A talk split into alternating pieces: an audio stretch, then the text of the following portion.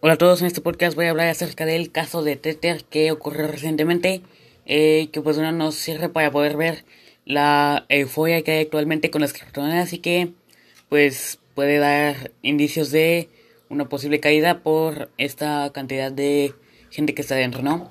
Entonces bueno, vamos a tratar de, con un artículo que dice que, bueno, el título dice, Tether dice que sus reservas están respaldados por dinero en efectivo, 2,9%. ¿Vale? Entonces fue una, eh, una investigación que hicieron a Tether. Pues si alguien no sabe qué es Tether, pues es la, la criptomoneda estable más popular en el mundo de las criptomonedas. Eh, en teoría cada Tether está respaldado por un dólar estadounidense. Pero bueno, aquí en la nota se puede ver que, bueno, explican por qué no. Y fueron cifras dadas por las mismas personas de TTE. Entonces bueno, mmm, bastante lejos del 100% que, que ellos suelen decir que tienen. Eh, en realidad solo tienen el 2,9% de en dólares de lo que hablan. Eh, bueno, eh, antes ya había, ya había ocurrido una investigación a esto por parte de la Fiscalía del Distrito de Nueva York y que eh, los multó con 18,5 millones de dólares debido a actividades ilegales porque eh, estuvieron un tiempo operando creo que solo al 50% de, o sea, tenían dos veces los tetras que tenían en dólares. Entonces, bueno, eh, eh, esto fue para, porque Bitfinex, un exchange de criptomonedas, había comprado Tether y creo que Bitfinex había entrado en problemas. Entonces, bueno, eh, empezaron a imprimir Tether de más y pues no, así pasó. Entonces, bueno, ahorita bueno, es posible que hayas pensado que si esto fuera real, lo del 2,9%, eh, entonces habría habido un golpe en, en lo de las criptomonedas, pero no es así. Por alguna razón eh, nadie se fija en esas cosas. Y pues no. Eh, ahorita Tether tiene a una capitalización de mercado de aproximadamente 58 mil millones de dólares.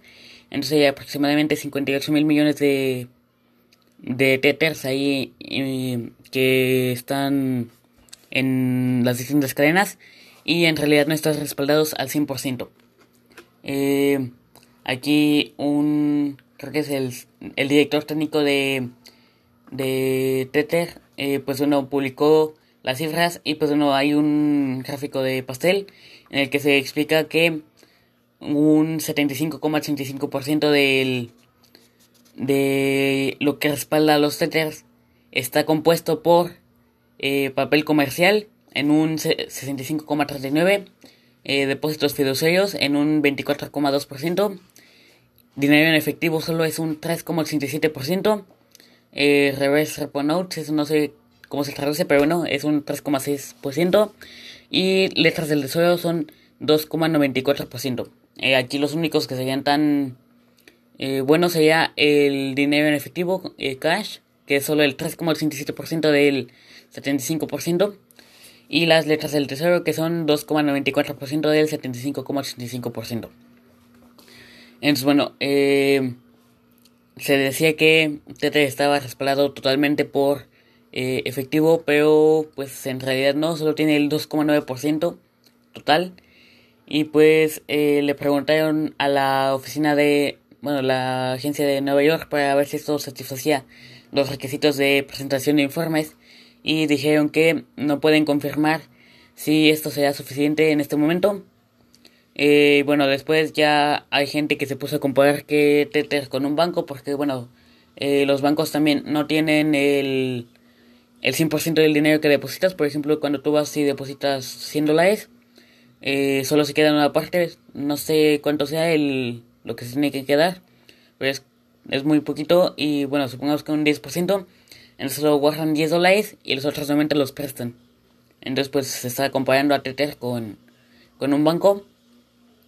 Eh, y pues ya esto confirmó muchas, eh, lo que muchas personas estaban pensando desde hace bastante tiempo, era que Tether casi no tenía dólares en efectivo en su balance. Y pues bueno, eh, hasta ahora se ha seguido así. Eh, y pues uno se podría pensar que sí sería como una especie de banco, pero eh, los bancos están más regulados, eh, entonces no, no creo que se pueda considerar así. No tienen sus todos los tokens respaldados en dólares. Entonces, pues bueno, hay que tener bastante cuidado con esto, como con el Tether. Yo ahorita creo que no tengo nada, nada de Tether. Igual les recomiendo que no tengan nada de Tether. De preferencia pásenlo a, a DAI. Es una criptomoneda estable que también está en... que siempre vale un dólar. Pero esa funciona todo con... es todo automático. No depende de una empresa o algo así. Y ya si no, pues entonces en BUSD o en USDC. Eh, que son, bueno, BUSD es la criptomoneda estable de Binance y USDC es la criptomoneda estable de Coinbase. Creo que la, la USDC es mejor porque si está auditada. Mm, entonces no.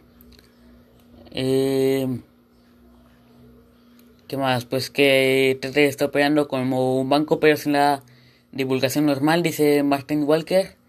Eh, pues nos dice que están creando un sustituto, un sustituto del dólar y básicamente administran un negocio bancario y de pagos, pero sin la supervisión que tendrá que, que tendrá cualquier otra persona que haga un tipo de negocio similar.